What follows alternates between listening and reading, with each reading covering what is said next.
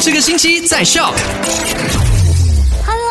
我是 Alina，来到了今天星期一，Happy Monday，希望你没有 Monday Blue 啦。OK，来跟你 recap 一下上个星期五跟你聊到的三件卖快很准。第一件事情呢，就跟你 update 了这个沙加纳管理委员会给出的最新的 SOP，古晋区的餐厅还有 cafe 的店内用餐人数开始受到限制了，是依据店内的大小做出决定的，人数不可以超过百分之五十。那第二件事情呢，就跟你聊到了十一月八号开始。只要你是从马来西亚出发去中国的话，登机前呢都需要有这个双阴性证明的。第三件事情跟你聊到的呢，就是钟小玲事件遭到冒名的募捐，家属也是有出来特别的澄清说，并没有发出任何的募捐活动，希望大家不要受骗了。在这个疫情当前，而且每个人都是遇到很多困难嘛，我们更应该的是雪中送炭，而不是在别人的伤口上撒盐，好不好？好啦，今天下午三点钟再见喽，继续留守给你最多。Variety 还有好歌的麦好玩，